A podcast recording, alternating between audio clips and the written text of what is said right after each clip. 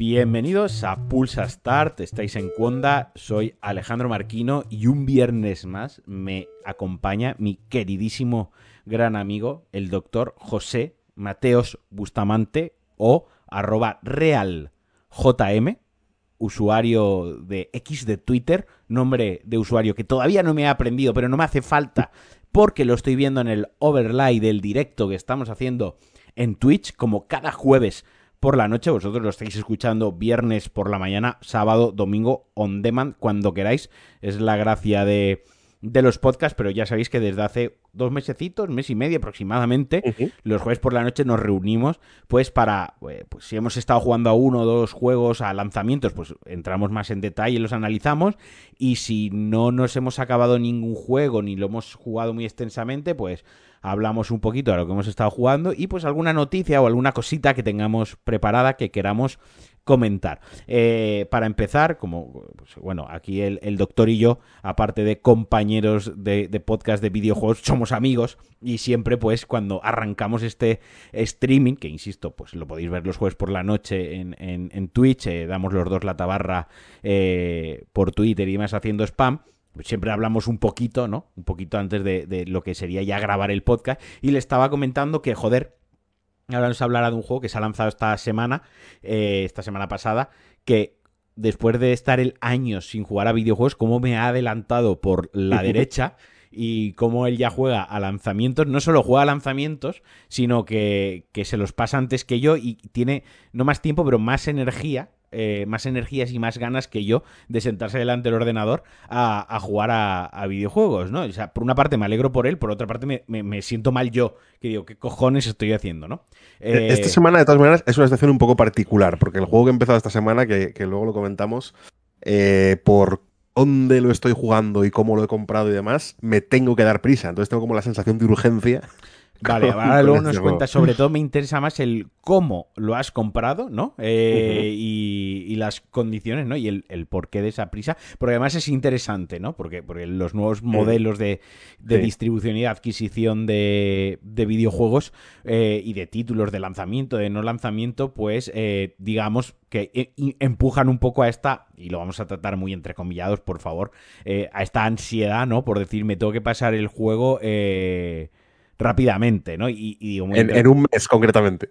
Claro, o sea, digo, digo muy entre comillas lo de la ansiedad porque al final no dejan de ser videojuegos. Por favor, no, no, se mm. confunda con, la ansiedad real ¿no? Y la, preocupante. Pero antes de entrar en detalle, yo quiero hablar de lo que ha sido la noticia más importante esta semana. Yo ya adelantaba un titular eh, que me pedía Alex Liam en Cliffhanger, ¿no? Que me decía un titular sobre el lanzamiento del nuevo modelo de PlayStation. Que yo le decía, eh, más ligera, más pequeña, te la puedes meter mejor por el culo, ¿no? Eh, se ha presentado eh, de una manera, ya, ya lo habréis escuchado también en Pulsa hasta esta semana, pero lo quería comentar con, con Real JM porque le quiero hacer una preguntita ahora un poco capciosa. se ha presentado, en un principio se llamó la PlayStation 5 Slim, a mí me vinieron por Twitter a corregirme, decirme, no es PlayStation Slim, es PlayStation a secas, vale, sí, técnicamente sí, porque va, sí, ahora es que la gente hay que cogerla, de, verdad, esto son años, ¿no? E Internet también te curte, ¿no? La vida te curte, es como una persona que lleva muchos años trabajando, ¿no? Eh, eh, que dices, joder, está curtido de trabajar, ya, ya se las va a venir, la vida también, pues en Internet también te curtes, ¿no? Eh, este nuevo modelo de, de PlayStation, que como digo, es un un 30% más pequeño en volumen, eh, pesa menos, eh, tiene un lector, el lector de, de Blu-ray es extraíble, o mejor dicho, mm, se puede comprar como un accesorio posteriormente si, si te compras solo la, edición digital, va a sustituir al modelo actual que hay en las tiendas, ¿de acuerdo? No, no van a coexistir como ha pasado en otras generaciones, como en PlayStation 4, PlayStation 3, que tú tenías la PlayStation Fat, por así decirla, eh, y luego tenías la Slim, y coexistían eh, las dos, no.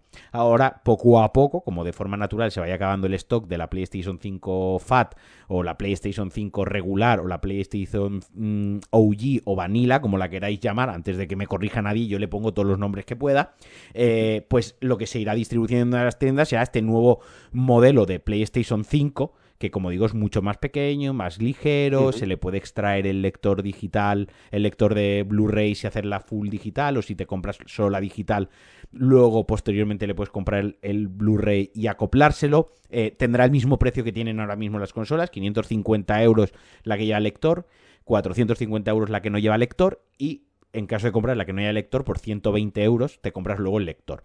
Eso sí, va a salir un soporte vertical, esto me parece un poco feo, a 30 euros, si la quieres poner de pie, cosa que la, la OG, la vanilla, ya lo traía, era de plástico, es malucho, no es el mejor soporte, pero te lo trae. Y a mí, que no te incluyan el soporte, o sea, la consola se puede poner de dos posturas, ¿no? Dos posiciones, tumbado de pie. Y que para ponerla de pie, que es una funcionalidad de la consola eh, intrínseca, que no es no es algo que digas, no, guau, es que eh, de pie, mira, pues queda mejor porque lo hemos visto en foros de Reddit, se ha puesto de moda, la gente se la pone de pie porque en el setup. No, no, es que la consola está diseñada para que se pueda tumbar o se pueda poner de pie. Que la base para ponerla de pie tengas que pagar 30 euros aparte, me parece una guarrada. Esto, entre comillas, pues no pasa nada, porque a, la semana habrá eh, mil imitaciones por 10 euros, por 20 euros, o sea, habrá gente que se la imprima 3D o ahora y lo podrá acceder, se podrá comprar más barato, pero de entrada me parece un gesto feo. Y decía todo esto porque me corrigieron y me dijeron, no es PlayStation 5 Slim, es PlayStation regular. Y, le dije a la persona en cuestión en Twitter, que si, me está escuchando le mando un saludo, y le dije, joder, como tengas que corregir a todos los medios de España que, han puesto el titular PlayStation 5 Slim, no vas a tener día no vas a tener día. Y, me hice un repaso, me hice un repaso por todos los medios españoles y es que en todos los titulares y todas las noticias PlayStation 5 Slim, ¿no? Eh, entiendo, corrígeme si me equivoco, porque mira, yo me estoy entrando ahora de que, de que sustituya al original, o sea que no van a ser un modelo compatible, eh, es decir, eh, coetáneo. Sí. Entiendo que, que a nivel prestación y demás será idéntica. Es idéntica, es, claro, esta, es un, juego que un juego que permite la, la, versión pequeña de las consolas es que la marca se puede permitir que sea un poco peor. ¿Por qué? Porque siempre tiene el recurso de decir, oye, sí, la, Xbox Series S es un poco menos potente que la Series. ¿Cómo se llama? La Series X. Pero porque existen las dos. Si no te importa tenerla un poco más menos potente, te compras la pequeña y si no la grande. Entiendo que si deja de existir la PS5 que existía hasta ahora, es porque la nueva la nueva, La nueva, eh, una de las dudas que había era si iba a ser más potente, no menos potente, más potente, ¿no? Por, porque también desde PlayStation 3, pues, eh, bueno, perdón, desde PlayStation 4, desde esa generación, pues eh, PlayStation 4 recibió un modelo Pro. ¿no? Que tenía mejores prestaciones, que también pasó en, en Xbox, ¿no? Y el movimiento de Xbox de esta generación de sacar una consola con peor peores prestaciones a un precio más asequible, o sea, las dos cosas se han dicho. Eso sí, un movimiento de Microsoft de esta generación, era algo que, como tal no se había visto. Sony directamente no lo puso en, en, la mesa. Mm. Eh, como digo, va a tener la misma potencia, las mismas prestaciones. Yo todo este rollo lo he contado porque hoy te tengo aquí en directo y yo te quería preguntar si ahora que va a haber mucha PlayStation 5 eh, de segunda mano, como por ejemplo la mía. No. Eh, aparte va a haber mucho pack de oferta porque lógicamente las cadenas y las tiendas van a querer liquidar este modelo eh, FAT, por así llamarlo, ¿no? Para tener el nuevo modelo, ¿no? Que al final es lo, atractivo. Si puede ser el momento en el que tú a lo mejor por 250 euros algo así, que es el precio que más o menos van a estar de segunda mano las PlayStation Fat. Digo por este precio, no lo digo arbitrariamente, sino porque ya viendo cómo están poniendo las ofertas, viendo al precio que están ya de segunda mano y para que a una persona le resulta atractivo, pues eh, yo, si no la tuviese, viendo que la nueva vale 550, yo más de 300 euros, yo personalmente yo no pagaría por una PlayStation 5 de segunda mano, porque por 250 euros tengo el modelo nuevo y encima tengo garantía. ¿No? Insisto, eso es lo que yo creo que, cómo se va a quedar el mercado de segunda mano, entre 250, 300, dependiendo de si ya un mando, dos mandos, el estado de la consola, seas más amigo, menos amigo, te den más por el culo o menos en, Wallapop, ¿no? Eh, ¿Te pensarías eh, pillarte una PlayStation para esos exclusivos como Bloodborne, por ejemplo, que no has jugado todavía, eh, a un mm. precio así más reducido, de segunda mano, más accesible? Me lo estaba pensando ya antes ah. de, la nueva, consola. Entonces, sí, a ver, es una idea que siempre, yo creo que quien más, quien menos, eh, siempre tiene en mente cualquier videojueguero. No es verdad que luego te pones a pensarlo fríamente y en mi caso, em, no estoy seguro de que a una consola le fuese a dar tanto uso como, como al PC. Porque al final, el PC y la consola te llevan a formas de jugar diferentes por cómo son, ¿no? La consola necesita una televisión, por lo tanto tenderá a estar más, por ejemplo, en un cuarto de estar, en un sofá y demás, y el PC una, herramienta que también se usa para trabajar, por ejemplo, pues tenderá a estar en una habitación un poco más recogida, un despacho y demás, ¿no? En mi caso, desde luego, es así. No sé si todo el mundo es así automáticamente, pero en mi caso, desde luego. sí, yo creo que es debe ser lo, natural, ¿no? Entonces, claro, a mí al final, una consola que tengo que jugar en el, eh, en, en el salón, en el cuarto de estar, me dificulta mucho según qué momentos, ¿no? Es donde tengo a los niños, está mi mujer que quiere ver una serie, está leyendo un libro y no quiere que esté de fondo pegando tiros y demás. Bueno, existen los auriculares, pero eso lo dejamos para otro sí, Sí, sí, Bueno, sí, no, no, pero bueno, es una, es una, dinámica un poco distinta. ¿no? Entonces, hombre, es verdad que yo es una cosa que me he planteado muchas veces, pero claro, me pongo a hacer la hipótesis de eh, cuándo voy a jugar una consola y me salen momentos no tan naturales como un ordenador, ¿no? Entonces, bueno, es una cosa que voy a dejar ahí madurar unos meses. Desde luego, hombre, es más probable que me la compre ahora que hace un año, eso seguro.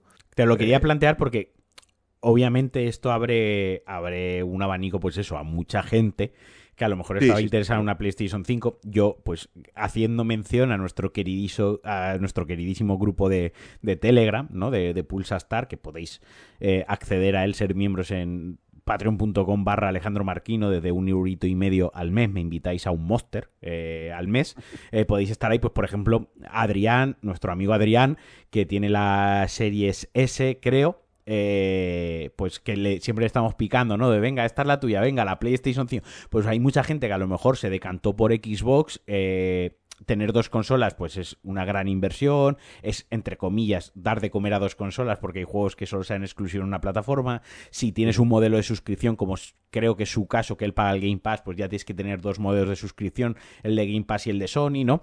Eh, eh, digamos que, que coexistan los dos eh, ecosistemas y las dos plataformas en, en una misma casa requiere de una inversión, pues oye que o no todo el mundo quiere, o no todo el mundo puede, o a no todo el mundo le interesa, ¿no? Pero esto, pues es verdad que es un cambio de paradigma y va a hacer que muchísimas PlayStation 5 mm, bajen de precio por gente que se quiere cambiar el modelo, como, como yo. Marquino, ¿por qué te quieres cambiar el modelo? Pues bueno, porque yo soy un poco, no early adopter, pero sí un poco más fanático del hardware de las videoconsolas y yo siempre que sale una revisión de, consola, pues cambio de modelo, ¿no? Eh, me gusta pues siempre digo, siempre me pongo la autoexcusa, cosa que jamás he utilizado, que es así debo garantía, así renuevo la garantía, ¿no? nunca, nunca he tenido que utilizarla, por suerte pero siempre es algo que me digo, ¿no? Eh, bueno, eh, renuevo la garantía y porque me hace ilusión abrir un cacharro nuevo, bla, bla, bla, ¿no? Porque bueno, pues eh, eh, es mi hobby, es mi, es mi afición, ¿no? Pero y como yo... siempre, siempre, gusta estrenar, hombre, claro. Claro, siempre gusta, lo que sea, eh, yo sé que la consola rinde igual, pero, pero oye, ya está, es un poco capricho porque me lo puedo permitir y porque al final mi capricho son la Harley y los videojuegos, básicamente, ¿sabes? entonces, pues va a haber muchas consolas y mucha gente que a lo mejor pues está en tu tesitura de, pues no me la... Lo tenía ahí como medio rondando en el aire, ¿no? Estaba, era una idea y mira, pues puede ser una buena excusa para pillar una buena oferta en Amazon en un Black Friday del año que viene, por ejemplo, o, en, o después de las Navidades en las rebajas, ¿no? Alguna, alguna cosita así. Bueno, eso en cuanto a noticias ha sido lo más reseñable, ha sido lo más importante de, de, esta, de esta semana. Y en cuanto a novedades eh, y anuncios, mejor dicho, anuncios y demás, no ha habido mucha cosa, ha sido una semana muy, muy paradita en la, en la actualidad de los videojuegos. Rumores, algún rumor de que va a llegar eh, The Last of Us 2 a PC, ¿no? Por, por, la actualización de un perfil de LinkedIn de uno de los, de los empleados. El, el multijugador de Last of Us, eh, pues ya se va sabiendo algo más de información, pues como que tendrá lobbies de 40 jugadores, o sea que nos puede dar una idea de que a lo mejor es un, un tipo de de Division, ¿no? Ambientado en el mundo de Last of Us, que, podría estar muy muy guay. Y también hemos conocido ya por repasarlo muy muy rápido los juegos que van a entrar en la suscripción de PlayStation Plus eh, este mes que va a entrar el Gotham Knight que es así un fiasco es un juego a mí yo honestamente me, me sabe muy mal a lo que ha declinado la franquicia para PlayStation 5 pero el que sí que es totalmente recomendable. Yo creo que tú no lo has jugado pero te lo he recomendado alguna vez eh, ese está en PC, está en todas las plataformas. Ese sí que te recomiendo yo que si lo juegas no lo streames, ese te lo juegues para ti y te guardes tú esa experiencia. Luego lo ha comentado, pero te la guardes para ti. El disco Elysium de, Final Cut.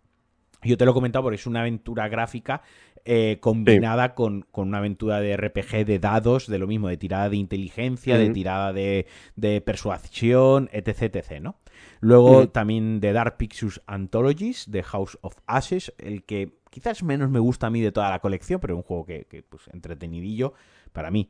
Insisto, Alien Isolation, un juego que si yo no fuese un cagado de los videojuegos lo, jugaría, ¿no? Eh, y luego, pues alguna cosita más como Elite Dangerous, que si eres un fanático de la ciencia ficción espacial, pues es un gran juego y es una, una gran excusa para probarlo. Y así un poquito repasando la, actualidad, esto ha sido la, la, actualidad, la semana. Ya digo, no ha habido grandes cositas. El, ya están saliendo los análisis de Lord of the Fallen, que se lanza mañana para nosotros que estamos en el directo ahora de, Twitch. Eh, hoy, si estáis escuchando, el día 13, agárrame la que me creces, cuando se va a lanzar este Souls-like. Después de Lies of P llega este Lords of the Fallen, que se lanza en PlayStation 5, en PC, en Series X eh, y S se iba a lanzar también para PlayStation 4 y Xbox One y se canceló y que está recibiendo unas críticas muy muy buenas en los primeros análisis ya completos, o sea, está recibiendo eh, buenas notas, un juego que dicen que pues eh, destaca mucho en la, en la dificultad, que está bien bien ajustada, que no es de los más complicados, pero tampoco es de los más fáciles, que tiene mucha variedad en el combate y que todo el tema este de la bidimensionalidad, de cambiar de plano al diseño de niveles le ha venido muy bien, es alguna característica muy, muy nueva y que quizás eh, recomiendan que quien lo vaya a jugar en PC, que quizás sería tu caso, que esperen un poquito porque está saliendo con unas issues. Sabemos que no es tu caso, porque que eres el doctor digital, digital Foundry, a ti te va a ir Nunca tengo ningún problema. Tú nunca tienes ningún ah, problema. es, un poco, ya no, no me, ni me sorprende la eh, te, he, perdido el audio durante 30 segundos. Ah, Sí, no, ya está. No, te decía que, no me sorprende en absoluto la, noticia porque en los últimos años es la tónica general casi en cualquier versión de, PC, ¿no? Que es una cosa que creo que tú ya has comentado una vez en algún, en algún DLC, en algún Pulse Start o en algún DLC antes de este proyecto, que es una cosa que la verdad es que la industria habría que empezar a revisarla o los usuarios o los clientes o lo que sea, porque no sale un solo port en PC que, esté, que sea decente desde el día uno. vamos, se cuentan con los dedos de una mano. No, Hay un problema, hay un problema, y es que, eh, muy rápido, y ya pasamos a, Assassin's Creed Mirage eh, y a Lies of P, que ya estoy casi en el final, por lo que te he comentado donde me he quedado esta tarde. Eh, hay un problema. El, el, gaming en PC pues tuvo una época doradísima a lo largo de los 90 y principios de los 2000, ¿no? Luego tuvo una, una bajada a principios de la década de los 2010, ¿no? Y allá por 2014, digamos, entre 2014 y 2019, tuvo un nuevo resurgir con nuevas tecnologías, con Nvidia poniéndose las pilas mucho con, las tarjetas gráficas, con los monitores ya pues a esta resolución, este falso 2K que se llama en 1440p, con los monitores que llegan a 144, 165 hercios, con toda la escena de toda la escena de, de los eSports, ¿no? Tuvo como ese resurgir y ha llegado un punto que con el lanzamiento de entre comillas, la actual la nueva, la nueva generación la generación actual de PlayStation 5 y, Play y Xbox Series X, que ya comparten arquitectura a niveles más técnicos, esto ya es ponerse más friki, a niveles mucho más técnicos, comparten arquitectura con un PC. ¿Qué pasa? Que las compañías que hacen, pues lo desarrollan para PlayStation 5 o para Xbox Series X eh, y luego lo portean a PC, porque ya no hacen una versión de PC exclusiva, como, como sí que hacían hace unos años atrás, sacándole y exprimiéndole a tope el PC, ¿no? Porque el PC siempre va a estar por delante tecnológicamente que, las consolas.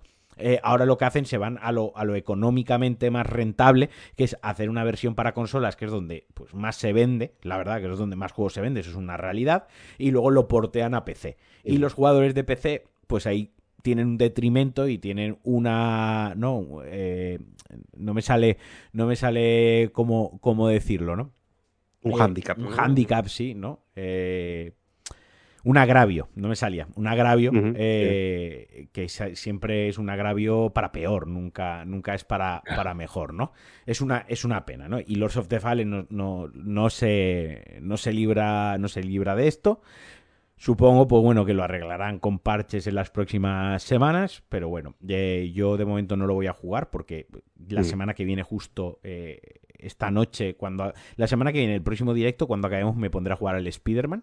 Eh, así que ese va a ser mi próximo gran juego. De aquí es. Ah, entonces espero haberme acabado el Lies of P. Que si me dejas, y ya sí lo comentamos, y ya te doy paso con Assassin's Creed Mirage. Eh, estoy en el capítulo 10 de Lies of P. He de decir que la última semana me he estancado un poco con el juego, pero me he estancado porque y no sé si aquí coincidirás conmigo, tú que te has hecho el New Game Plus, tú te lo has pasado dos veces y ahora nos puedes recomendar si vale la pena o no, a los que estemos acabando el juego, si merece la pena la inversión del tiempo. Me da una sensación de que el juego, cuando llega como el capítulo 8, 9, más o menos, se estanca en el sentido de que los enemigos el, diseño de los enemigos los repite mucho, o sea, hay poca variedad de enemigos, o sea, tienes las marionetas y dentro de las marionetas eh, hay poca variedad de marionetas, los humanoides hay poca variedad de humanoides y luego lo que definen como carcasas, ¿no? Eh, que no deja de ser una marioneta fusionada con el hongo o con la infección esta que tiene eh, los humanos, ¿no? esos tres tipos, ¿no? Pero noto como que hay poca variedad de enemigos, ¿no? Y mm. que al final siempre siento que la dificultad la encuentro en los eh, minibosses o semibosses. Pero las secciones de entremedio de exploración de, punto a punto de control realmente son sencillas, ¿vale? Te puede matar un enemigo, pero es fácil. Pasa de todo el juego en general, ¿eh? Yo creo que una de las. No sé si es una decisión a propósito o no, demás. Eh, las secciones de recorrido, los niveles, no son difíciles en ningún, en ningún momento, yo creo, salvo lo que dices tú, ¿no? Salvo los, los élites o los minibosses, o lo llamamos como lo llamemos, eso sí, ¿no? Eso, eso creo que lo comentamos la semana, hace, hace 15 días. Eso tiene el interés de que van cambiando ligeramente, ¿no? O sea, te vas a encontrar como versiones distintas, cada vez un poco más mejoradas. A partir de donde te llegas tú en el juego, que lo hemos comentado esta tarde, empieza a pasar también con los con los bosses finales de nivel, ¿no? Se empieza a ver versiones de, de bosses anteriores. El último que he matado yo ha sido eso, es una versión de, de, otro. Pero sí, puede ser, puede ser. en el último, hay, hay, una, hay una cosa muy interesante, y fíjate, ya lo hemos comentado en los dos últimos episodios, ¿no? Hay que intentar, yo creo, evitar un poco siempre la comparación constante con From Software, pero es inevitable, ¿no? Sí, sí. Es inevitable porque al final es, la, referencia al género, ¿no? Hay una cosa que me ha gustado mucho con, con The Lies of P en, relación a From Software, que los juegos de, From Software no hacen tan bien, que es que el último nivel no es un bajón en el juego. El último nivel, el capítulo 12, mm, es muy buen nivel. Es muy buen nivel por cómo está organizado. Los enemigos de repente son completamente diferentes y además está muy justificado en el lore por qué, ¿no? Eh, por qué en ese nivel de repente los enemigos son. Ninguno ha aparecido antes, ¿no? En todo el juego. Dos o tres han aparecido antes, pero vamos, en general son todos enemigos nuevos. Y, y el juego te acaba en una muy buena, en un muy buen punto. ¿no? es una cosa que acaba en un, en un, buen clima, que es una cosa que en, Dark Souls 1 era lamentable, en Elden Ring es lamentable, o bueno, eh, tienden a flojear hacia el último 25% los juegos de Software, y este acaba bastante bien. Es verdad que justo, justo antes del último capítulo, capítulos 10-11, se precipita un poco, ¿no? Es como que la historia se, tiende a acelerar para que vaya llegando a la conclusión, ¿no? Y los niveles sí se precipitan un poquillo. Del, del, New Game Plus, dos cositas solamente, porque Va, un poco en el sentido de lo que tú estás diciendo, ¿no? Yo en general, por poner un poco de contexto, tiendo a ni siquiera jugar New Game Plus en, los juegos de, From Software y demás, ni lo abro. si me interesa hacer un personaje nuevo, empiezo una partida nueva y ya está, ¿no? Porque en general, alguna vez he probado durante 20 minutos y tal. En general, mm, Ojalá no, es que es la idea, ¿no? Es el mismo juego, pero más difícil. Es verdad que hay un momento en el que es el mismo juego, pero más fácil, porque tu personaje está, más subido de nivel, ¿no? Pero pocas veces hay mucha diferencia en el juego, ¿no? Te, doy, la te doy la razón y no, porque hay algunos juegos en los que hay ciertos ítems que solo se pueden obtener en una segunda partida, eh, pero esos juegos son, digamos, los menos. por eso te decía, te doy la razón parcialmente. No, sí, no, hay juegos son los menos que, tienes que jugar varias veces, por ejemplo, si tienen varios finales, cosas así, ¿no? Pero quiero decir que la partida es esencialmente la misma, los enemigos son los mismos, el mapa es el mismo, las armas son las mismas, todo es igual, ¿no? Y aquí, evidentemente, el juego no cambia radicalmente, o sea, no es un juego nuevo, son los mismos niveles, los mismos diálogos, la misma tal. Pero hay un par de cambios con el juego base que sí que son muy, muy interesantes. Es decir, la experiencia del New Game Plus es innovadora. O sea, hay momentos en los que dices, coño, eh, esto no, no es que no, en tu primera partida no te hayas fijado, es que esto no estaba, ¿no? Por ejemplo, eh, hay todo un nuevo tipo de objeto que no, tiene efectos mecánicos, es una cuestión de logros y de trasfondo y demás. Pero hay un nuevo tipo de objeto que en el New Game no aparece ninguno y solo tienen los mercaderes, los mercaderes en New Game Plus, ¿no? Entonces tienes que ir buscándolos otra vez a todos y demás. El mejor cambio, que además yo, que lo he dicho muchas veces, soy un loco del trasfondo y me encanta estudiarme a tope y, explorarlo a tope, le da una dimensión excepcional, es que en el New Game hay un momento en el que, bueno, las, las marionetas en este juego pues hablan un idioma que no se comprende. ¿no? Es verdad que luego, si haces, he visto capturas en internet y demás, ¿no? si haces captura de la frase y cambias el tipo de letra, no sé cómo, se puede identificar lo que están diciendo ya, ¿no? Pero evidentemente en medio del combate, no, combate eso, ¿no? Entonces, a lo que seas un, un friki de que te metas al código y demás a buscarlo, simplemente para ti es una frase ininteligible y ya está, ¿no? Pero durante el juego vas eh, completando un aparato que es el descodificador de ondas o no sé qué historias de, de, Benigni y cuando acabas el juego se, acaba, se terminas de completarlo, ¿no? Terminas de construir ese aparato, ¿no? Y ese aparato sirve para descodificar las ondas en las que hablan los marionetas. En el juego base no tiene ningún efecto, te dice eso el tipo que te lo da y ya está, pero cuando empiezas New Game Plus, lo que te dicen las marionetas aparece directamente en el idioma que sea, ¿no? Mm. si tienes los subtítulos en español, en español, si los tienes en inglés, en inglés. La pista de audio es igual, la pista de audio no cambia, pero el subtítulo ves directamente lo que pone, ¿no? Y hay muchas cosas que no son sorprendentes, o sea, un, un, un, amasijo de letras se convierte en eh, muere, muere, muere, es bueno, pues de, acuerdo, me lo podía esperar, ¿no? El, lenguaje no verbal ya lo estaba indicando. Claro, el lenguaje universal, ¿no? Del tío que está pegando mazazos y está diciendo muere perro. Mm, pero hay muchas frases que sí cambian mucho, ¿no? O sea, no, no es que cambien mucho, es que entender el significado de lo que está diciendo ese boss en ese momento cambia muchísimo, cambia muchísimo. Hay muchas cosas son intuibles ya en el New Game normal, ¿no? Dices, ah, bueno, este personaje podría ser mm, de esta manera o su participación en el juego podría querer decir esto y lo que hace esa descodificación de su lenguaje es confirmártelo, ¿no? Pero eso es muy interesante y, mm, es verdad que eso dura mientras hay marionetas en el juego, ¿no? Mientras hay voces marionetas en el juego, que es como hasta el capítulo 5 o 6, ¿no? Y más allá de eso, a partir de ahí sí, el capítulo 7, 8, 9 y tal, no, el New Game Plus no aporta gran cosa, ¿no? Salvo los finales, que el juego tiene tres finales, muy distintos entre sí los tres, em, y muy, y muy entiendo que están basados en si has mentido, no has mentido. Sí, están basados en un par de. En, si, en, a lo largo del juego has mentido o no, básicamente. Y al final del juego en un par de decisiones clave, ¿no? Pues. Eh, Sí, como enlazarla y a mano enlazarla y como para... Sí, exacto. Y, luego, los, otros dos finales un poquitín más secretos que, dependen de dos. Mm, sí, aquí no hay, aquí no es, no es como en Bloodborne, ¿no? Que hay dos finales muy fáciles y uno mucho más diabólico, o como en Elden Ring, ¿no? Que hay cuatro finales relativamente fáciles y, y dos mucho más diabólicos. Aquí los tres finales son parecidos de asequibles, es decir, no es no hay finales que cueste encontrar, digamos. Lo que sí que hay es que, es jugarlo tres veces, si quieres los tres finales, ¿no? Entonces yo durante una época, durante unos días, me he planteado si lo juego una tercera vez para encontrar el tercer final y demás. Y al final he dicho, mira, lo de las marionetas ya lo he descubierto. O sea, New Game Plus sí que tiene novedades interesantes. New Game Plus Plus ya no. Entonces he dicho, mira, voy a hacer un New Game Plus y el tercer final me lo veo en YouTube y.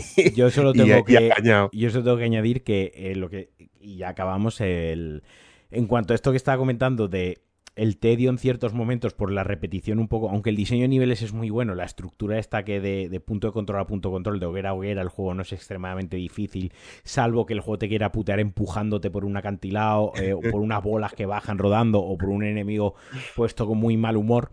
Sí que yo he notado que ha habido como dos momentos que, yo dije, mira, soy nivel 72, ¿no? Eh, matarme a todos los minions que hay entre, entre esto y aquello me va a dar como mucho un nivel y a esta altura ya es mi habilidad más que, más que los propios niveles.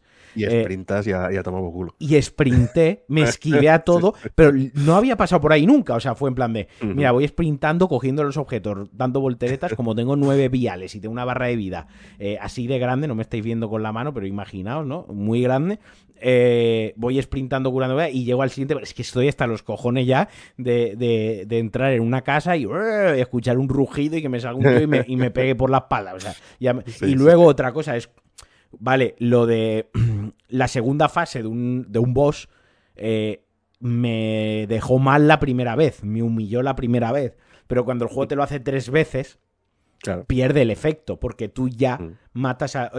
la primera vez fue muy espectacular, entre otras cosas por las risas que nos echamos, Pero sí que es un juego que te invita mucho a utilizar consumibles y arrojables, ¿no? Eso está guay. Te, invita mucho a utilizar todo lo que vas recogiendo mm, por la calle, el inventario, a, utilizar esos ítems contra los enemigos más allá de simplemente pegar y rodar.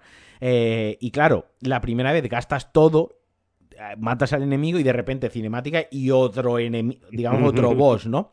Claro, la primera vez dices, hostia, es que he gastado todo, ahora me mata, tengo que farmear, tengo que comprar. Claro, cuando ya has jugado y ya te ha pasado tres veces, pues ahora ya vas a los bosses, la primera fase te lo matas sin tirarle nada y si, puede, y si tienes suerte y solo tiene una fase, pues eso que te has ahorrado. Y si tiene una segunda fase, ya le empiezas a tirar todas las cosas, como, como la del vídeo este de Asolea, que te meto con el mechero, ¿sabes? Y le empiezas a tirar cosas con todas tus ganas y lo matas enseguida, ¿no? Quiero decir, ese efecto se pierde. Pero bueno, dicho esto, juego me lo voy a acabar esta semana porque ya me tienen que quedar un par de horas o tres si no se me atraganta ningún boss grande porque ya estoy pues eso en el capítulo. No, el, último, el último capítulo es un poco más largo que los otros. El último capítulo es como el, como dos, como dos capítulos normales, digamos. Pero sí, no, no, no, es excesivamente, no es excesivamente complicado. Y ahora ya sí, te voy a dar paso porque tú has estado jugando al Assassin's Creed Mirage. Eh, cuéntanos primero lo que comentabas de me lo tengo que pasar en menos de un mes. sí. Eh, hay, una, hay, una, hay una cuestión, yo creo que no, desde luego no se me ha ocurrido a mí, la idea, no lo he inventado yo la idea, pero es interesante porque es una una transposición al mundo del videojuego de lo que ya pasa en las series y demás, ¿no? Sí. Todos hemos hecho en algún momento, ¿no? Pues de un servicio de suscripción de series y películas, Netflix, HBO, lo que sea. De alguno no, no eres, yo desde luego no soy de todos. Hay alguno del que no soy, pero de repente sale una serie que te interesa mucho, tiene muy buena pinta, y dices, pues mira, me suscribo un mes, me la talo entera en un mes. Total. Y me, y me desuscribo. Sí, sí. Y ya está. Yo creo que es una cosa que en mayor medida hemos hecho todos. Literal lo hice yo pues la semana pasada con, Apple TV. O sea, hay una serie, la eh, quiero ver, mm, la, nos la fulminamos y, ya está. Pues esto es una cosa que con los servicios de suscripción de videojuegos, pues también sucede, ¿no? También, eh, desde luego, puede suceder y, y, desde luego a mí me ha sucedido, ¿no? Mm, a mí me interesaba Assassin's Creed Mirage, bueno, lo he comentado en algún, en algún otro episodio. Ahora, ahora cuando hablemos del juego en sí, eh, te, lo, te, recuerdo. Eh, me interesa probar todos los Assassin's Creed porque siempre pienso que alguno me tiene que gustar. O sea, la idea del juego es tan buena, el concepto es tan bueno, la, el, digamos, el, eh, la idea raíz del juego es tan interesante que alguno me tiene que satisfacer. Por estadística, alguno tiene que. Estadística, alguno les tiene que salir, alguno les tiene que salir bien, es lo que yo pienso, ¿no? Entonces los juego, algunos me gustan más, otros me gustan menos, algunos me gustan regular y otros me gustan menos, más bien, que me guste mucho, no me, no me ha pasado todavía hasta este. Mm, pero bueno, entonces siempre los pruebo, ¿no? Claro, ¿cuál es el problema? Que talarte 70 pavos de salida por un juego que lo juegas de prueba, pues no soy tan. no me interesa tanto, ¿no? Eh, claro, muchos están en Game Pass ya, con lo cual eh, Origins, Odyssey, pues los he jugado gratis y perfectamente, vamos, gratis, eh, con la suscripción de Game Pass y perfectamente. Y este dije, mira, es un juego que por las circunstancias de cómo se ha producido y demás, es una especie de, no de minijuego, pero no es un juego iba completo. iba a ser un DLC Iba a ser un DLC, que, se les fue. Que se les fue de las manos. Se les fue de las manos y dijeron, bueno, pues como no es, vale, pero tampoco es eh, Assassin's Creed 7 eh, o el que tocase ahora, ¿no? Entonces, bueno, pues es una especie de minijuego, cuesta PvP, creo que cuesta 40 euros, me parece, o, lo encuentras en Instant Gaming y demás por 35, 38 euros fácilmente. Y yo dije, mira, pues es un precio que sí que me puedo permitir pagar de salida, ¿no? Em, hasta que vi que estaba gratis en Ubisoft Plus, que creo que es como se llama el servicio de suscripción de, Ubisoft, ¿no? Y dije, hombre, pues si Ubisoft Plus cuesta 12,99, mm, también puedo hacerme miembro de Ubisoft Plus un mes, jugarlo y luego eh, quitar la suscripción, ¿no? Problema, no tengo la rejugabilidad, es decir, no lo puedo volver a jugar dentro de dos meses, o lo puedo hacer, pero me tengo que volver a hacer eh, tendría que volver a suscribirme otra vez. Pero bueno, son juegos que tampoco jugados una vez, pues ya jugado siempre, ¿no? no En general no te interesa. Y si me interesa jugarlo dentro de cinco años otra vez, pues entonces me vuelvo a hacer, me vuelvo a suscribir y ya está, ¿no? Como la esto es un tema constante del grupo de, DLC, ¿no? el, coleccionismo del juego físico y demás. A mí es una cosa que en principio no me suele importar. Vamos, de hecho, incluso por cuestiones de espacio en casa, prefiero no tener juegos físicos. incluso agradezco que no tenerlo físico. Entonces, ese factor a mí no me importa demasiado. Total, que me he suscrito a Ubisoft Plus y tengo todavía 20 días para terminarlo, me parece, o sea que me debería dar tiempo de Sí, bueno, además es un juego de 13 horas, creo. Por ahí. Sí, no es, un juego, no es un juego nada largo, por lo tanto, pues bueno, no, no, no debería haber problema. Incluso aunque tuviese que pagar un segundo mes, me seguiría compensando, o sea, seguiría siendo Más barato eh, que adquirir. más barato que, que comprar el juego. Por lo tanto, no estoy. Lo he dicho medio de broma al principio del episodio, ¿no? Que estoy jugándolo con prisa. No es por eso el motivo principal, evidentemente, ¿no? no el juego me está gustando, con lo cual es un juego que me apetece jugar. Eh, un poco lo que decíamos hace 15 días, ¿no? Es un juego que estoy haciendo otra cosa que no sea jugar y pienso, ay, a ver si llega pronto la hora de tener el rato libre y, y así lo juego, ¿no? Es un juego que apetece jugar, no, es- no me estoy dando prisa porque lo tenga que amortizar en un mes. Pero bueno, es un factor que desde luego eh, Está ayuda. ahí, ¿no? está ahí, sí, sí. Sí, sí, no, desde- está claro. Pues em, ya te digo, la novedad. Suena un poco triste decirlo así, ¿no? Sobre todo por una saga que tiene no sé cuantísimos millones en ventas, sumados todas las, todas las ediciones. La novedad es que me está gustando mucho. Eh, me, está, me está gustando mucho. Yo he comentado alguna vez en, en alguno de los repasos que hicimos de, de trimestrales que hacíamos antes, ¿no? Lo- ya lo he comentado alguna vez, ¿no? Jugando al Origins y creo que Sí. cuando grabamos acababa de empezar el Odyssey y demás. Mm, Assassin's Creed, cuando salió el primero, hace no no sé cuánto. mm, yo era un niño obsesionado con el Hitman En aquella época. Era uno de los juegos de estos que, que agarras y no, dej- y no sueltas durante dos meses. ¿no? El. Hitman 2 lo estoy recordando como si fuese ayer. El Hitman 2 te lo puedo hacer de memoria con los ojos cerrados hoy. O sea, ese es el nivel de locura que tuve. ¿no? Entonces, en ese contexto de estar obsesionado con que si el sigilo, el asesinato, le tiro al tío una lámpara en la cabeza y entonces no sé qué, estar, pasarte así todos los días, de repente ves la noticia de que, que luego no, no la- a lo mejor la noticia tampoco era así, ¿no? Pero yo las noticias, mis ojos la leían como sale un Hitman, pero en la Edad Media. Y yo dije, bueno, bueno, esto va a ser, esto va a ser el mejor juego de la historia. Luego Assassin's Creed 1 no era Hitman como en la Edad Media, No, porque tenía unas quisiera. cosas que pues que no, que no, ¿no? Pero yo siempre tengo, y es verdad que a lo mejor el juego nunca ha pretendido eso, ¿no? O sea, a lo mejor yo aquí el fallo está en quien, en, en- en mí, no en, no No, en tanto, ¿eh? Yo, esta, Ubisoft, yo esta vez te tengo que dar parte de la razón, que Yo- con el, yo- el primer Assassin's Creed se creó una falsa expectación por parte de la compañía que luego no estuvo a la altura. Sí, pero yo siempre es, siempre es lo que he pensado que, que tenía que ser la idea de Assassin's Creed, ¿no? O sea, yo siempre he pensado que con independencia de lo que fuese, Assassin's Creed tenía que ser un Hitman histórico, en la Edad Media el primero y luego cuando fuese, ¿no? Y lo que pasa es que nunca han sido, nunca han sido eso. Nunca han sido eso. Y, y dices, bueno, no pasa nada, porque un juego puede no ser un Hitman y estar muy bien. Hay muchos juegos que no son el Hitman y son estupendos. Pero no solo a nivel expectativa, a mí siempre han defraudado esa idea que yo tenía de, de el sigilo, tal, el asesinato, buscar formas diferentes de matar y demás, sino que a mí en general los Assassin's Creed siempre me han parecido bastante aburridos. Ujú. Es verdad que a los universalmente considerados mejores, también lo cuento por cosas en justicia, ¿no? Y que mi opinión sea ponderada como se merece, ¿no? Ni demasiado serio, ni demasiado. ni que se me tome demasiado de- como autoridad, ¿no? Es verdad que a los. Yo creo que dos que ves en la crítica y además se consideran mejores, que no me dejarás mentir, son el- el 2 y el Brotherhood, creo que son los habitualmente que sueles ver en las listas como arriba, sí, los arriba. mejores. Clavaos, a esos dos lo he jugado. Entonces, a lo mejor estoy jugando a la saga y me faltan las estrellas de la saga, ¿no? Pero bueno, he jugado al 1, al 3, al Origins, Mira, al Odyssey y demás. por, por, por- por decirte yo, en mi opinión, ¿eh? por ejemplo, a mí el 4 Black Flag en su momento era mi, mi favorito. Black Flag está súper chulo, el de los piratas, ¿no? Eh. El Brotherhood, el, el Brotherhood me gustó muchísimo, me gustó muchísimo. Syndicate, eh, quitando de los fallos técnicos que tenía, es un juego que me gustó. Syndicate, no, perdón, eh, Unity, el de París. Quitando el tema del rendimiento, fue una pena, pero artísticamente me gustó mucho. Eh, y luego, a mí personalmente, la, el nuevo, los nuevos Assassin's Creed, Origins y Odyssey me encantaron. Valhalla se me hizo bola enormemente. Pero sí, yo más o menos concuerdo que eh, Brotherhood está ahí arriba con Assassin's Creed 2, con. Black Flag, ¿no? Digamos de los anteriores y, y Origin a mí me parece muy buen juego porque es un juego que realmente en 13 horas, si vas a la historia principal, 13-14 horas, Ujú. aunque tenga un mundo abierto, te lo puedes ventilar, ¿no? Eh, Sí. Luego ya El- sí es verdad que Odyssey, eh, Odyssey al final, el otro día viendo esto de la lista, los juegos y tal, al final le metí como 160 horas, a, a Valhalla le he metido 110 horas también, y eso ya me parece una auténtica, me parece una auténtica locura, ¿sabes? O sea, eso no, no, no, no, no. ahora lo pienso en retrospectiva y digo, ¿qué, qué coño hacía con mi vida? Yo, el problema que les he visto, y, sobre todo los que he jugado más recientemente, porque claro, al 1 le metí muchas horas, pero hace 20 años, ¿no? Con lo cual cualquiera juzga ahora el 1 con los ojos de hoy, ¿no?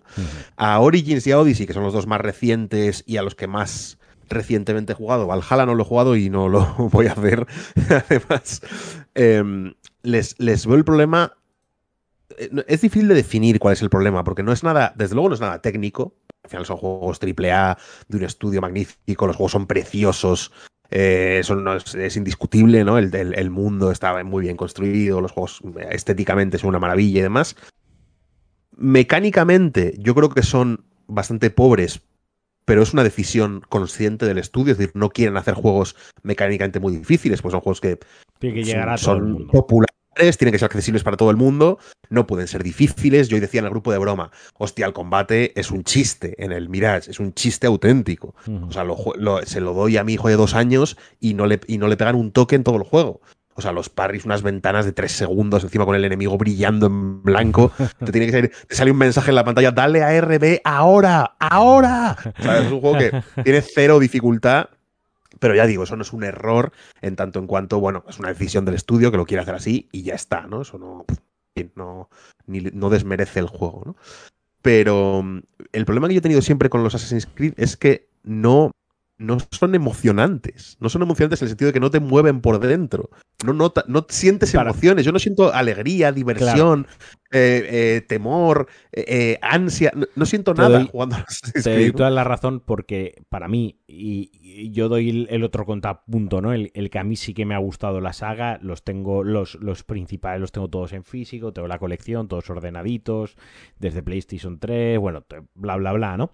Eh, para mí siempre el hilo conductor que me ha mantenido con el interés en la saga ha sido el punto de ciencia ficción que tiene, ¿no? Correcto. Todo el la punto... historia, ahora ya la historia es maravillosa. Esto se puede contar, o sea, esto es hay extraterrestre, bueno, extraterrestre sí, hay seres de, de otro, otras dimensiones, otros lugares que para los humanos son como dioses, pero que en realidad son seres muy avanzados tecnológicamente, la fruta del Edén, que bueno, pues eh, toda, todo el catolicismo que se conforma, ¿no? Toda la religión católica que conocemos a día de hoy, pues realmente está basada o está conformada, digo, en el mundo de Assassin's Creed, en pues en un pendrive. En un pendrive. muy, muy complicado. En un pendrive que hace muchas cosas, pero sí, está, está, es, es eso, básicamente, ¿no? Todas las religiones, todas las guerras santas, todos los conflictos, luego ya se mete temas de templarios, temas de todo. y alrededor, de esa especie como de civilización primigenia, tipo, como, muy tipo como la Atlántida, ¿no? De otras, sí, ahí está. De otras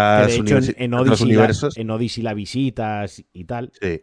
Eh, alrededor de eso, pues el juego entre las dos sociedades, los que quieren usar ese conocimiento para hacer el mal y los que quieren usar el conocimiento para hacer el bien o para o, que no se use. Que no se use conocimiento para exacto. Es La historia no es súper original, desde luego, pero está muy bien. Claro. A mí la historia siempre me ha gustado mucho. Y eso se mueve porque todos los juegos tienen, eh, me imagino que este también, no lo sé, ahora me lo dices tú, eh, tienen una parte en el presente y una parte en el pasado. La parte del presente suele ser secciones muy breves en las que apenas eh, en el Assassin's Creed 2 pues sí tenías algo de acción, sí que te tenías que, tenía algo de infiltración y de sigilo muy básico porque no tenías las herramientas que sí que tenías en la simulación del pasado.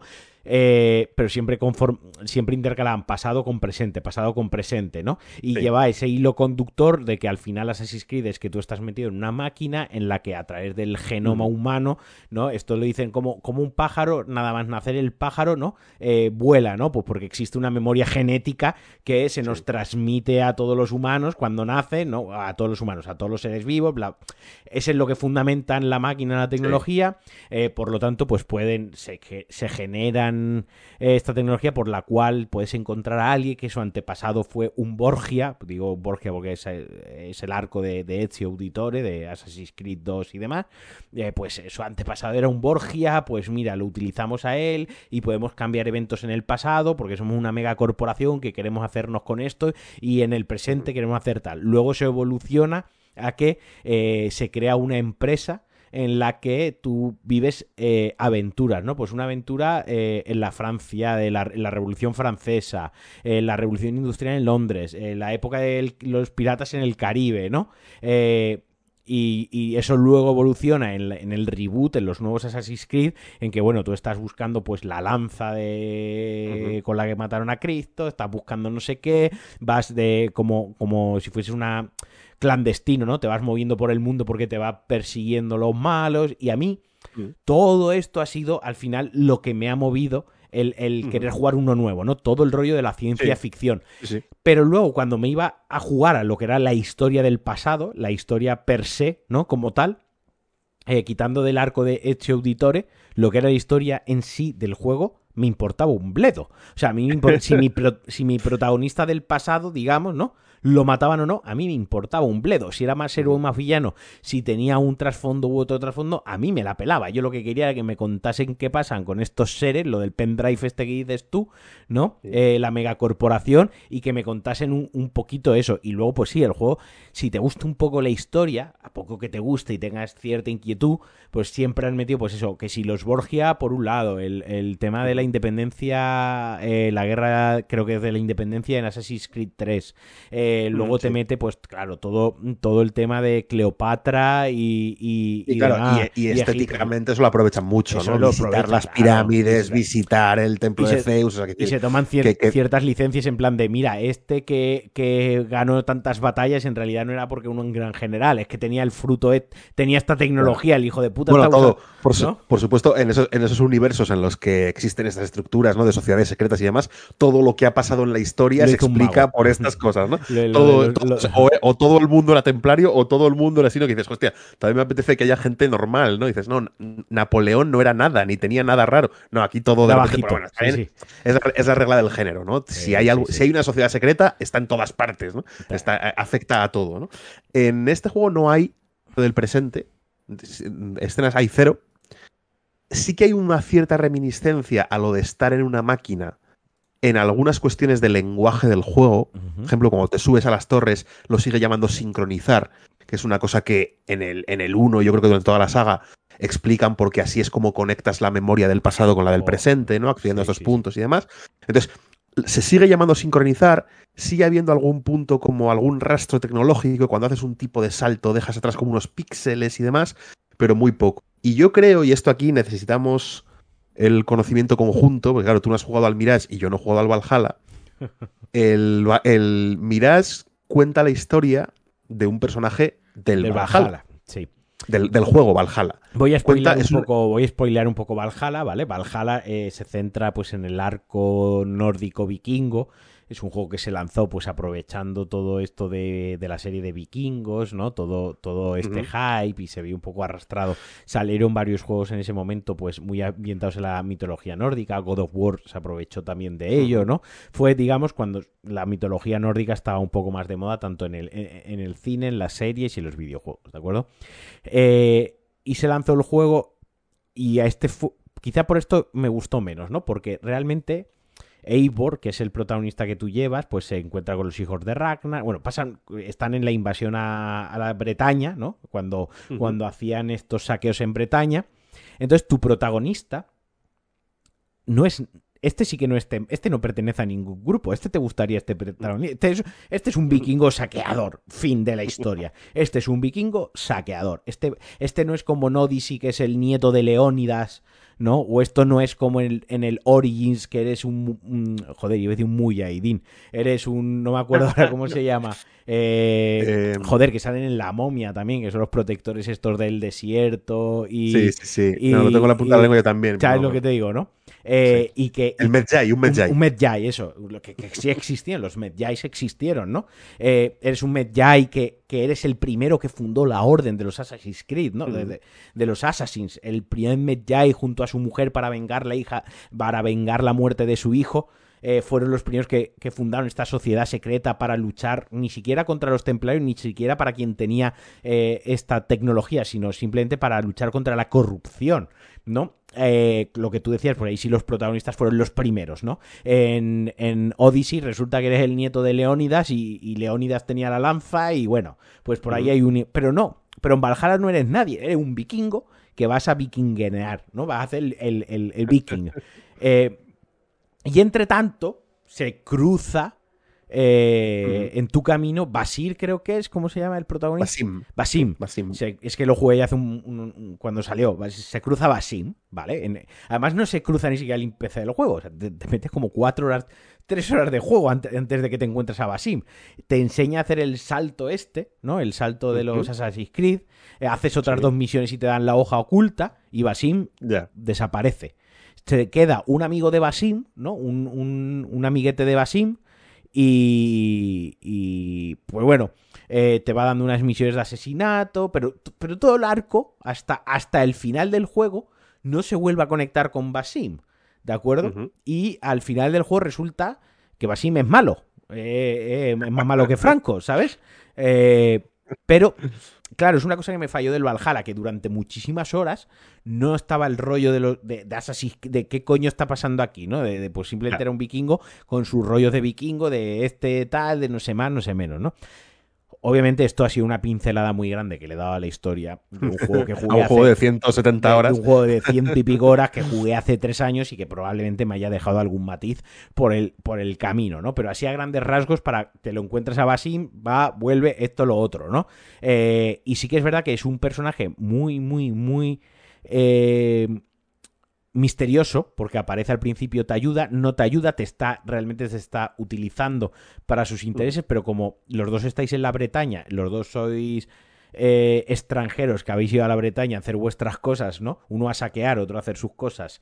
Eh, y pues bueno, él te utiliza eh, y luego resulta que es malo, tal cual, pero es un personaje misterioso del que se da muy poca información. Y en un principio, pues se planeó este DLC donde te contaban sus orígenes, porque a él no lo ves haciendo como en el juego, ¿no? De, Assassin's Creed, como siendo un Assassin, ¿no? Eh, sigilo, esto, lo otro. Esto, eh, Valhalla es un juego que sigilo es una opción, pero realmente es un juego de acción. Te lo puedes pasar sin, sin el sigilo te facilita ciertas situaciones, pero un juego donde requiere cero acción, hay cero sigilo. Es consigue un mejor escudo, se, consigue una mejor espada, consigue una mejor habilidad y un mejor casco y a pegarte con los élites. Entonces todo este componente de lo que tú decías del hitman, del sigilo, del asesinato, que se, se perdía, ¿no? Y de ahí mm. viene eh, el señor este con, con, barba que vende kebabs.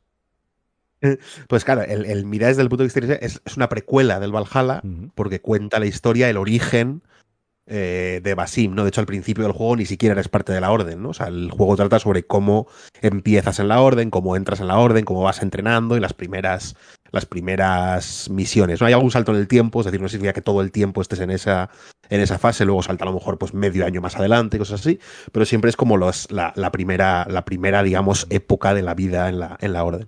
Entonces, claro, yo eh, la, he hecho la reflexión, a lo mejor es un triple desde el centro del campo que me estoy tirando, que no existe la conexión con el presente, porque en realidad Basim no es la memoria de nadie. O sea, es un. Assassin's Creed Mirage es un juego que no tiene la premisa de que tú eres una persona en la actualidad que estás reviviendo las memorias de un antepasado tuyo, ¿no? Que son todos los anteriores, ¿no? Como no hay ningún descendiente de Basim, pues entonces no hay nadie en un ordenador, simplemente es una visión al pasado. Ahí hay un matiz, es que en los nuevos, en el reboot en los, nuevos Assassin's Creed por la tecnología de la máquina, creo que ya no te hace falta ser descendiente de, nadie. Te puedes conectar directamente a los recuerdos. Sí, pero lo que veo es que sí que hay una persona en el presente que está viviendo en, los aguantes del pasado. En el Valhalla sí que hay alguien que se conecta a los recuerdos de Eivor, eh, tanto mujer o u hombre, según lo que elijas, porque te dejan cambiarlo. Además, se puede cambiar on the fly. En cualquier momento puedes cambiar el sexo del, protagonista, ¿no? Porque al final es una simulación, tiene cierto sentido, ¿no? Sería como un, preset que tú le pones. Eh, se conectan a él porque saben que, que históricamente él o ella tuvo contacto con Basim, tuvo contacto con la civilización, y, pero no es porque sea un... lo que volvía, no es porque fuese alguien especial, es porque pasaba por ahí, sino porque sus circunstancias lo hicieron relacionarse con gente especial, ¿no? Y claro, pero aquí como no existe esa conexión con el presente, yo creo que eso es lo que no lo sé, a lo mejor simplemente es que al estudio no le ha salido los cojones, ponerlo y ya está, ¿no? Pues pero yo creo que. Si al final te meten un guiñito, a saber. Pues, no, porque ya he visto que. Ah, antes de buscarme este take, ya he googleado si en algún momento ya está en el presente y no, ¿no? Entonces, pero para mí la, clave es que, vamos, y esto, repito, no hace falta jugarlo, ¿no? Está en los análisis, está en la premisa. Es que lo que ha intentado Ubisoft en Mirage es como volver a la esencia original de la saga. O sea, ha, habido como un paréntesis en cuanto a estilo y en cuanto a género, que ha sido Origins, Odyssey y Valhalla, en el que lo que dices tú, ¿no? los juegos es casi más un juego de acción, de rol incluso, en el que vas avanzando, vas mejorando armas, vas consiguiendo habilidades y demás.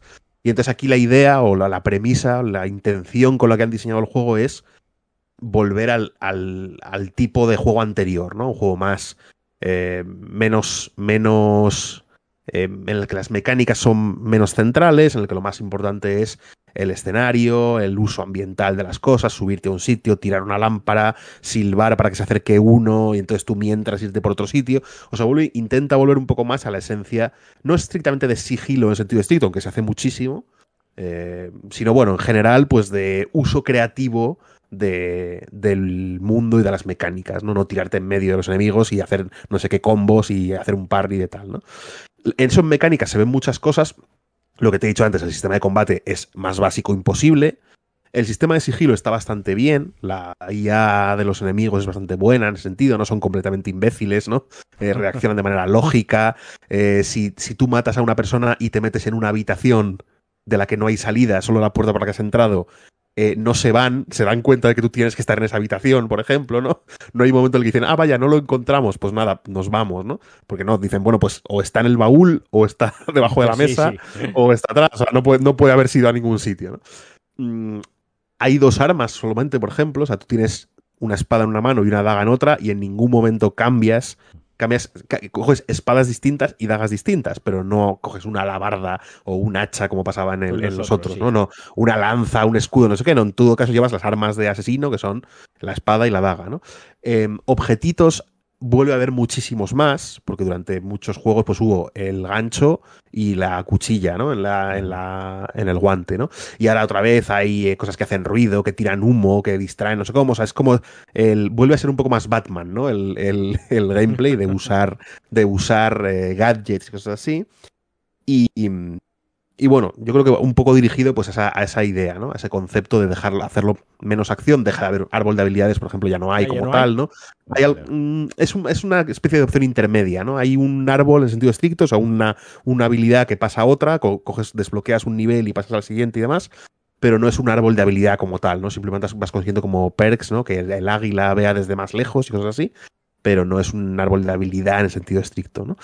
Y hay un par de cosas un par de detalles me he apuntado, positivos y negativos, ¿no? Las dos cosas, que yo creo que ilustran un poco, ¿no? Cómo es el, juego. hay una cosa que yo creo que en la saga para mí siempre ha sido imperdonable, eh, y encima esto es una cosa que técnicamente seguro que saben hacer de sobra, que es que el parkour es un poco ortopédico. O sea, el, el, moverte por el mapa, el desplazarte por el mapa, el, trepar, los saltos y demás, que es una parte integral del, del universo, es un poco forzado siempre, ¿no? Yo siempre pongo el mismo ejemplo.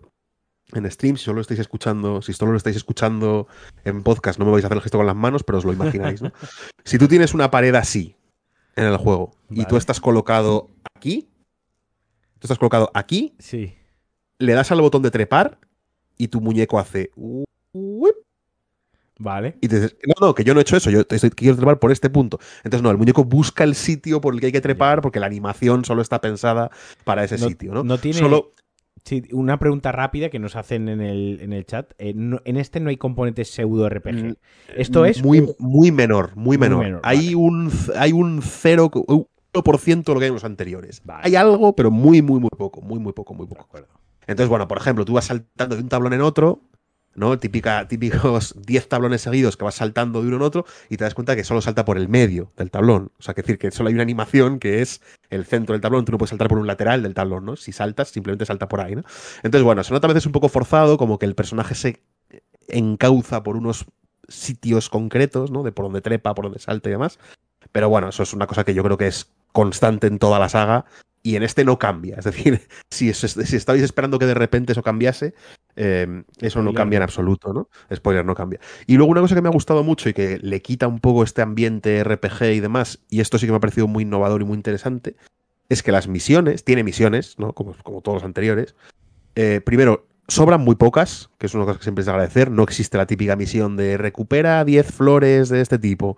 eh, y tal. O sea, todas las misiones tienen sentido en la historia, todas las misiones están bien integradas y avanzan y te das cuenta de que tienen valor, ¿no? Y funcionan también como una especie de árbol de habilidades. Es decir, tú al completar misiones vas desbloqueando otras misiones que tienen que ver, porque lo llaman, no lo llaman misiones en ningún momento, ¿no? Lo llaman investigaciones. Entonces tú empiezas una investigación, consigues una pista que es en realidad la primera misión y esa pista te abre tres opciones más, ¿no? Que son otras tres misiones. Cuando al final consigues todo un árbol, pues es cuando acabas eh, matando a uno de los objetivos porque ya has descubierto cómo se llama, dónde vive, qué es lo que hace y demás, ¿no? No es tanto una cuestión de, que cambie el estilo de juego, porque al final tú haces una cosa y luego haces otra y luego haces otra y luego haces otra y al final matas al, al, al boss, ¿no? O al enemigo final, ¿no? Y luego otra vez, pues con otro, ¿no? es más bien cómo lo presenta el juego, ¿no? Ya no tienes una lista de misiones, una lista de nombres de misiones que tienes mostrar en el mapa y demás, ¿no? Sino que aparecen como conectadas unas con otras de cómo has ido descubriendo cada cosa, ¿no? O sea, porque tú has hecho esto primero, entonces haces esto después y esto te abre la opción de hacer esta otra cosa, ¿no? Y le quita, ya te digo, mecánicamente no cambia nada prácticamente en cómo funciona el juego, pero le da una sensación mucho más eh, orgánica a, cómo se desarrolla la historia, ¿no? Vas entendiendo mucho más la conexión entre las cosas, tiene una secuencia mucho más, mucho más clara, ¿no? Y luego también, yo creo que, yo creo que esto ha sido un accidente de Ubisoft, ¿eh? y te lo digo así claramente, es un estudio en el que tengo cero confianza, es una, es una empresa en la que tengo cero confianza, y yo creo que se han topado con un juego estupendo a su pesar porque el que sea tan corto, el que se, el que se pensase como una expansión inicialmente, como un DLC, eh, hace que, por ejemplo, tiene poquísimas, poquísimas secundarias el juego, muy, muy pocas. Y las que tiene están bastante bien integradas, ¿no? Son como contratos que te piden personas en concreto para que amplíes un poco trabajos y demás, ¿no? No tiene secundarias de estas eh, costrosísimas del Origins de mata seis cocodrilos. Ya. Y cuando la acabas te sale mata al líder cocodrilo. Mata al líder cocodrilo. Que, como que había un líder cocodrilo, ¿no? no hay misiones estas de eh, punto de interrogación en el mapa y vas y es eh, coge tres tablillas de no sé qué, ¿no? Y ya está, las has acabado, ¿no? Eso no existe. O sea, todo lo que hay en el juego es un juego corto, pero todo lo que hay tiene sentido. Y eso pasa en el mapa también, ¿no? desde el punto de vista de tamaño de mapa, comparado con los anteriores, es absolutamente diminuto. Es una ciudad, básicamente, es Bagdad, y sus cuatro afueras, pero literalmente cuatro, o sea, cuatro granjas que hay por ahí separadas, pero básicamente en el 90% del juego no sales de la ciudad y, y la ciudad no es muy grande tampoco, es decir, no es que me digas, no, es que es como el mapa del Origins, pero todo es ciudad, no, no, no es así en absoluto. Y entonces, al ser pequeño, todo tiene mucho sentido, ¿no? O en todos los sitios hay cosas interesantes, tanto a nivel de juego, eh, misiones, edificios particulares y demás, como incluso lo que no tiene nada del juego, o sea, simplemente una calle que no tiene interés a efectos de historia y de mecánicas y demás, es muy interesante porque como no hay muchas, pues todas son diferentes, todas tienen su particularidad y dices, ah, mira, esta es la calle que da una curva y que acaba en no sé dónde, es una ciudad que te acabas conociendo además, ¿no? acabas, acabas viendo por dónde es el sitio más rápido y tal, ¿no? Entonces, a mí me parece, ya te digo, mm, no sé si por causa, esta es una, una reflexión reflexión última que voy a hacer sobre este juego, ¿no? Última no es que hablemos de otra cosa, ¿no? Sino como para cerrar un poco esta, esta presentación. Eh, me da que, da que pensar, como diría nuestro, nuestro amigo, Turpin, ¿no? Sí. Eh, da que pensar realmente este juego sobre si es una saga y una premisa a la que le viene mal ser triple A. O sea, la premisa del juego, cuando tú estás en un ascensor con alguien y te dicen, oye, he oído hablar de una cosa que se llama Assassin's Creed, que es y tú le dices en 10 segundos, mira, pues es un juego que trata sobre una sociedad secreta de asesinos que van eh, compitiendo con otra para dominar, cosas tal, ¿no? Y la persona dice, o sea, ¿qué, buenos juegos tienen que ser de 20 horas cada uno, ¿no? Así, en un mapa pequeñito y demás, ¿no? Y dices, no, no es eso, es un mapa colosal de medio Egipto o de media, o de toda Grecia, iba a decir media Grecia, pero no, de, toda, Grecia, con todas las islas, y lo acabas en 140 horas, ¿no? Mm, me parece que la, la premisa del juego se ajusta mal me he dado cuenta después de jugar tres triples A, dos triples A, ¿no? Se ajusta mal al esquema de juego triple A, ¿no? De larguísimo, con mapa colosal, montón de mecánicas y demás. Entonces, o sea, una reflexión muy interesante para Ubisoft, seguramente, ¿no? Cuando se planteen el siguiente Cuando vean las ventas, completo. sí, exacto. Cuando se planteen el siguiente juego completo de Assassin's Creed, el de 70 pavos, el de tal. Eso, bueno. Que digan, oye, pues vamos a hacerlo igual que el Mirage, pero en una ciudad cinco veces más grande. Eso ya no va a pasar. Y eso estaría muy, eso estaría muy bien. Eso ya no va a pasar porque el próximo Assassin's Creed, ¿vale? El futuro de la saga se ha bifurcado, ¿de acuerdo? Entonces, a partir de ahora, lo que tendremos serán pequeñas entregas, muy pequeñas entregas como esta, ¿no? De cortitas y al pie, que eso será lo menos, no hay, de hecho, ahora mismo ya no hay ninguna planeada como tal, pero lo que sí que es el próximo Assassin's Creed, lo que va a pasar a ser la saga, va a ser un juego como servicio, es decir, nosotros vamos a comprar el Assassin's Creed base, no sé lo que costará el Assassin's Creed base, me lo invento totalmente, 30 euros, ¿vale? Y el Assassin's Creed base vendrá pues con eh, X misiones, con una época, no sé cuál, una o dos épocas, unas X contenido, ¿de acuerdo? Entonces lo que harán será ampliarlo por temporada. Ir ampliando, ya. Es decir, la temporada de Assassin's Creed la temporada 3 de Assassin's Creed, pues a lo mejor la temporada 3 de Assassin's Creed nos lleva, no sé, al Imperio Romano, ¿vale? Porque los hombres todos los días pensamos en el Imperio Romano. Eh, la temporada 4 de Assassin's Creed igual nos lleva a eh, la Guerra Fría, la temporada 6 nos lleva a Japón. ¿no? La temporada 7 nos lleva a tal. Eso es lo que van a hacer. Van a ser un service donde nosotros compraremos un juego base y ya irás comprando a partir de ahí las temporadas, las expansiones o los, los fragmentos de historia que a ti más te interesen. Esto yo tengo muchos sentimientos encontrados con esto. Tengo es peligroso, suena, peligroso, la verdad. Yo tengo sentimientos encontrados porque, por una parte, como, como primero, como amante del formato físico, que, las entregas sean numeradas o tituladas y sean cerradas, pues me permite tener mi colección de Assassin's Creed, ¿no? Eh, esto, pues, mm, es peligroso porque al final un juego como servicio, pues pago una suscripción, me voy pagando las temporadas y tal. Eh, no puede haber un el juego va a lo mejor dos o tres años estancado tecnológicamente porque van a utilizar el mismo motor gráfico, la misma base del juego, ¿no? Eh, entonces a lo mejor los saltos generacionales o los saltos tecnológicos cueste más verlo. Pero por otra parte, pienso, joder, pues está guay porque a lo mejor, pues oye, si esta temporada, por lo que estoy diciendo, toca, no lo sé, toca eh, el año 1700 tal o la época maya, que a mí eso no me interesa no lo juego, ¿no? Y si este sí que se centra en un periodo histórico o con un o le han metido esto de la jugabilidad que me gusta más, pues venga, me, uno al me uno, me vuelvo a suscribir o me pago la temporada o me pago esta porción del juego. Como digo, tengo sentimientos encontrados a ver cómo lo ejecuta luego Ubisoft. Eh, los juegos como servicio Ubisoft no se le van nada bien, no se le dan bien, eh, pero no se le dan bien por culpa de ellos, básicamente porque eh, The Division es un gran juego. ¿No? Y sacaron The Division 2 y no funcionó tan bien como el primero y no, quizás la compañía no acompañó al título como se merecía y yo creo que es más por ellos que no saben gestionar, creo que a Ubisoft se le da mejor sacarte un juego a 70 euros eh, utilizando la base del anterior, ¿no? Que es que ese es su producto, es lo que mejor controlan, igual que otras compañías controlan mejor otro tipo de, juego. Eh, sus juegos, pues eso, todos los Assassin's Creed con una estructura básica, los Far Cry con una estructura básica, los Just Dance que les dan un dineral todos los años con la misma estructura. Eh, pero, pero vaya, a ver qué tal. De momento me cuesta mucho posicionarme. Y no sé, eh, si quieres comentar algo más del juego o de cualquier otra cosita, es el momento. No, nada más. Hable ahora o calle para siempre. No, nada más. La, una última cosa que yo creo que, bueno, que también es una cosa, yo creo que nadie se va a sorprender a estas alturas. La, historia es basiquísima del juego. Es sota, caballo y rey. Eh, en fin, pues en una ciudad, la ciudad está controlada por una organización malvada y tú tienes que matarlos a todos. Yo creo que literalmente todos los Assassin's Creed que han salido tienen se pueden resumir con esa frase. El lugar está controlado por gente muy mala, mátalos a todos. Mátalos, ¿no? Eh, y este es lo mismo, ¿no? Yo creo que ya no se puede ni valorar ni siquiera si es una buena historia o es una mala historia, porque es tan simple y tan básica que no sirve realmente como. No es un. El interés narrativo del juego prácticamente es inexistente, ¿no? Pero es un juego, ya os digo, eh, eh, el, yo lo recomiendo, no me parece un juego espectacular, ¿eh? no es un juego de 10, ni de 9 y medio, ni de 9 siquiera, ¿no?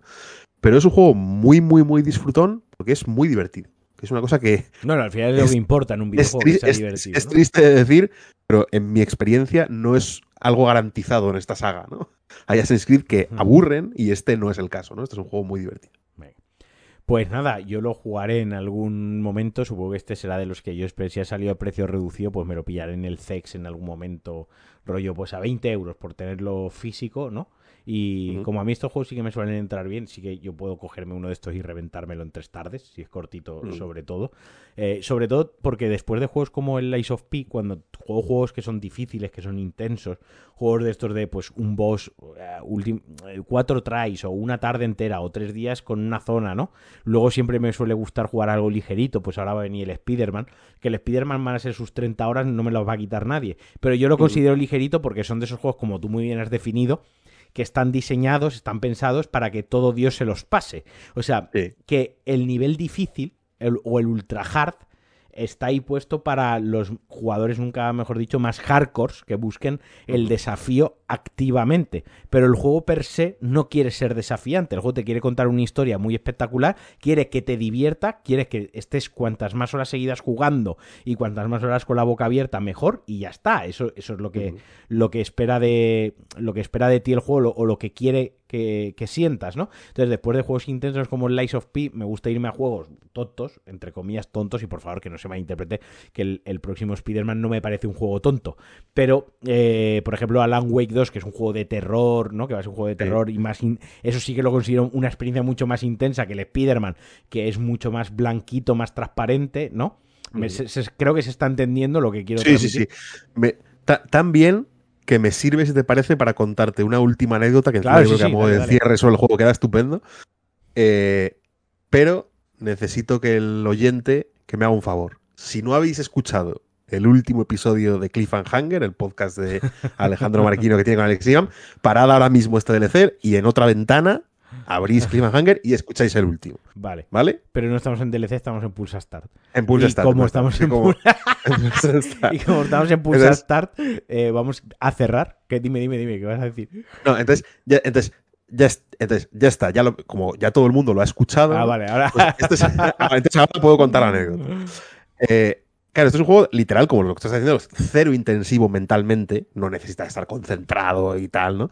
Yo son juegos que aprovecho muchas veces para escuchar algo de fondo. Para escuchar pues, algún podcast, alguna historia, lo que sea, ¿no?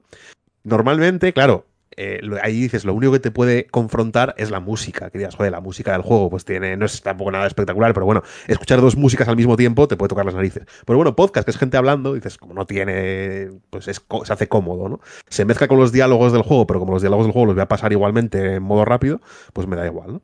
Total, que me pongo a jugar a, al Mirage el otro día y digo, me voy a poner el último cliffhanger de, La- de- de la, fondo, la ¿no? mejor idea. Sí, no, bueno, pues eso, un juego que no exige una concentración brutal, eh, pues es el, es el juego perfecto para ponerte algo de fondo, ¿no? Total, que está en la pantalla de carga y yo digo, ¿qué está pasando? O sea, qué raro que le hayan puesto esta música al juego. O sea, esa está insultante, pero ¿cómo no ha habido un escándalo con esto? Porque suena, claro, es un juego medieval eh, árabe, o sea, en Bagdad, en el siglo IX, en el siglo X, 9-10, y empieza a sonar como una música, como unas, como unas bandurrias así, tipo medio indio, medio árabe. Y digo, pero esta- esto, esto es como un blackface a lo mal. O sea, Ubisoft can- canceladísima. ¿Qué coño está pasando? Y digo, bueno, joder, ellos sabrán, tampoco me voy a yo perder el sueño porque Ubisoft use una música árabe paródica. Y sigo y empieza el juego y sigue sonando. Y era que en Cliffhanger, que el episodio lo ha editado Alex Liam, ha puesto de fondo el hijo de puta una música que no es la de siempre y que es así, pues como, á- como árabe, medio de Bollywood, India y tal, ¿no? Entonces, a mí se- me han mezclado el otro día las dos, la música del juego, yo pensaba, la música del podcast que pensaba que era la del juego, y, y me estaba pareciendo de un mal gusto tremendo por parte de Ubisoft. Pero encima encaja bien, es el mismo género. Si, si Alex Liam hubiese visto una canción, yo que sé, de heavy metal, dices, ah, vale, es que es del podcast, ¿no?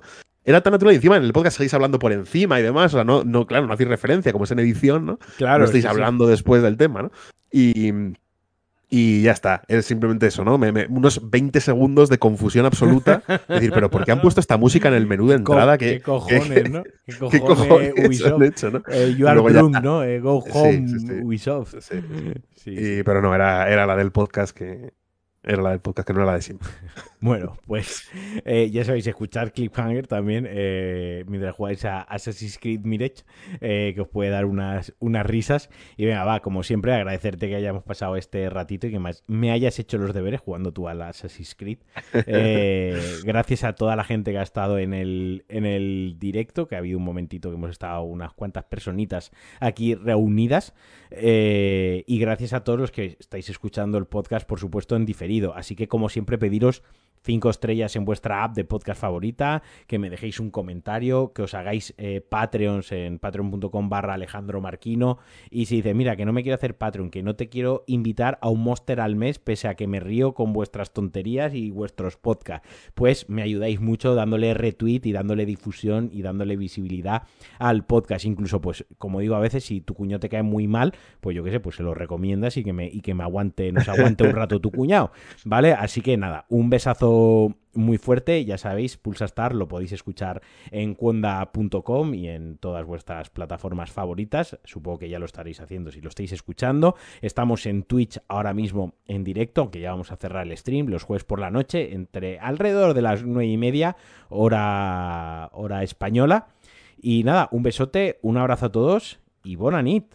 Adiós. Hasta luego, chao. Pues nada, ya vamos a ir cerrando el stream. Todavía quedan seis personitas por aquí. Eh, si nos quieren decir algo, es, su momento para decirlo. ¿Han hecho, eh, alguna, hecho, alguna pregunta? La, están aquí, se estamos ahora. Porque es que justo. En el podcast queda un poco raro. Yo tampoco las contestaba en podcast. Pero dicen, no he jugado las Assassin's en mi vida, ¿por qué lo recomendarías? Bueno, yo creo que eso lo has hecho al principio y lo, pues, hemos ido, las hemos ido contestando. ¿no? no hay componentes RPG, nada. Muy, muy poquito. Muy, muy, muy poquito. Y, y esas son las dos que te, que te. La de, la de por qué no, eh, no había jugado en, su día Assassin's Creed, porque los recomendáis. No, no te he interrumpido porque justo tú estabas contando. Porque sí, unos sí, porque otros no. ¿no? Eh, así que bueno. Y, Muy bien. Y Ángela ha matizado que en el mundo, el titular desde el mundo, él, eh, lo habían escrito bien y no lo habían llamado PlayStation 5 Slim. Ya, Hombre, el, el mundo es un medio muy, muy serio. Muy, serio, ¿no? Muy respetable. Las, revistillas de videojuegos al final son cuatro amigos. Claro, o sea, esto aquí estamos por la risa, no por no no no eh, no por, por la por el criterio periodístico.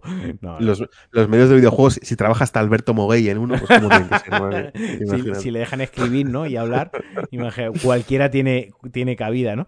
Eh, venga, va.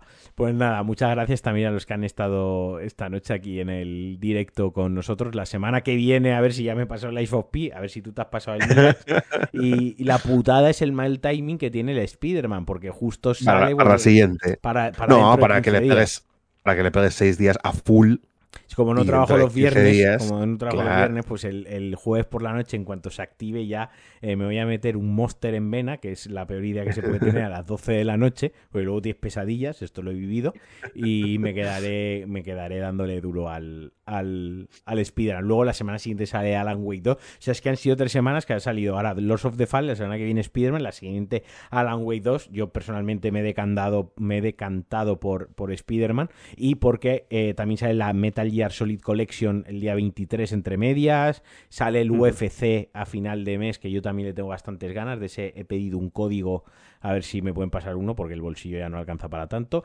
Y bueno, va, que la semana que viene nos vemos otra vez hasta ahora. Un besote, un abrazo y cerramos el stream. Chao.